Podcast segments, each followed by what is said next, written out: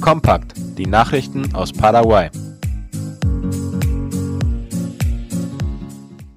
Abgeordnete billigen die Befragung des Leiters der Zollbehörde. Die Abgeordnetenkammer billigte die Befragung mit großer Mehrheit, wie ABC Color schreibt. Der Direktor der Zollbehörde Julio Fernandez muss zur Anzeige, die er gegen Senator Martin Arevalo wegen angeblicher Einflussnahme eingereicht hatte, gerade stehen. Fernandez wird 27 Fragen beantworten müssen. Es geht auch um die konkreten Fakten über die umstrittene Lieferung von Elektronik im Wert von 3 Millionen US-Dollar, von denen der größte Teil gestohlen wurde, während der Zoll dafür zuständig war. Der Rest der Lieferung wurde angeblich an ein Unternehmen mit politischen Verbindungen zu Fernandes verkauft. Außerdem muss er sich aufgrund angeblicher Drohungen gegen Mitglieder des Unterhauses verantworten. Es gibt viele Dinge, von denen wir nicht wussten, dass sie hier passieren. Das hat laut AVC Color der Leiter des Innenministeriums Arnaldo Giusio über das Stadtviertel San Francisco von Asunción gesagt. Der Innenminister behauptete, er habe nichts von der unsicheren Lage im Viertel San Francisco von Ceballos Que gewusst. Die Anwohner des Gebiets beklagten, dass der Staat sie völlig im Stich gelassen habe, während die Behörden neue Versprechungen machten, um für Schutz und Sicherheit in der Gegend zu sorgen. Die erste Absolventin in der Luftfahrttechnik in Paraguay ist Maria Rivas. Die 26-Jährige ist die erste weibliche Luftfahrtingenieurin des Landes, die gerade ihren Abschluss gemacht hat.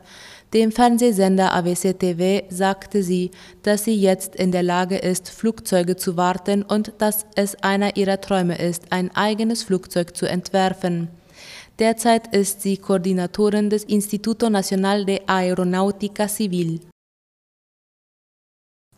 In San Lorenzo sind mehr als 20 Tonnen geschmuggelte Zwiebeln beschlagnahmt worden. Wie die Zeitung Ultima Hora berichtet, hatte die Staatsanwaltschaft gestern eine Razzia in einem Haus in der Stadt San Lorenzo im Departement Central durchgeführt, bei der mehr als 20 Tonnen ins Land geschmuggelte Zwiebeln in Beschlag genommen wurden.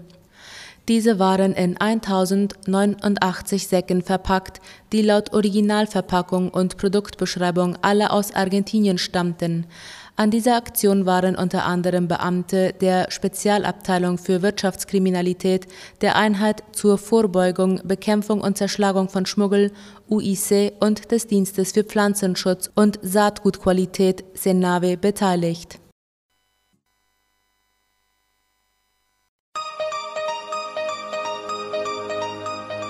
Das Neueste aus aller Welt.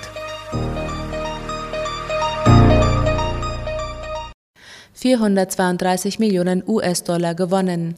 Ein Lottoschein aus einer Pizzabude mitten in Manhattan hat einem Glückspilz einen Gewinn von 432 Millionen Dollar, etwa 370 Millionen Euro beschert.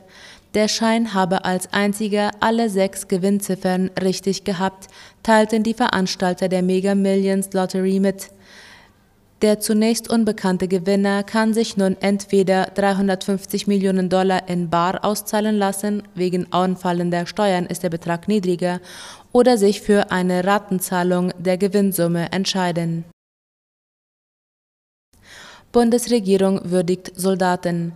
Kanzlerin Angela Merkel und Verteidigungsministerin Annegret Kramp-Karrenbauer haben Soldatinnen und Soldaten der Bundeswehr gewürdigt, die an der Evakuierungsmission in Afghanistan teilgenommen haben. Bei einem Rückkehrappell wurden dabei stellvertretend für alle Beteiligten einige von ihnen mit der Einsatzmedaille ausgezeichnet. Sie haben sich in Gefahr begeben und viele Menschenleben gerettet, sagte Kramp-Karrenbauer. Deutschland sei den Beteiligten zu großem Dank verpflichtet.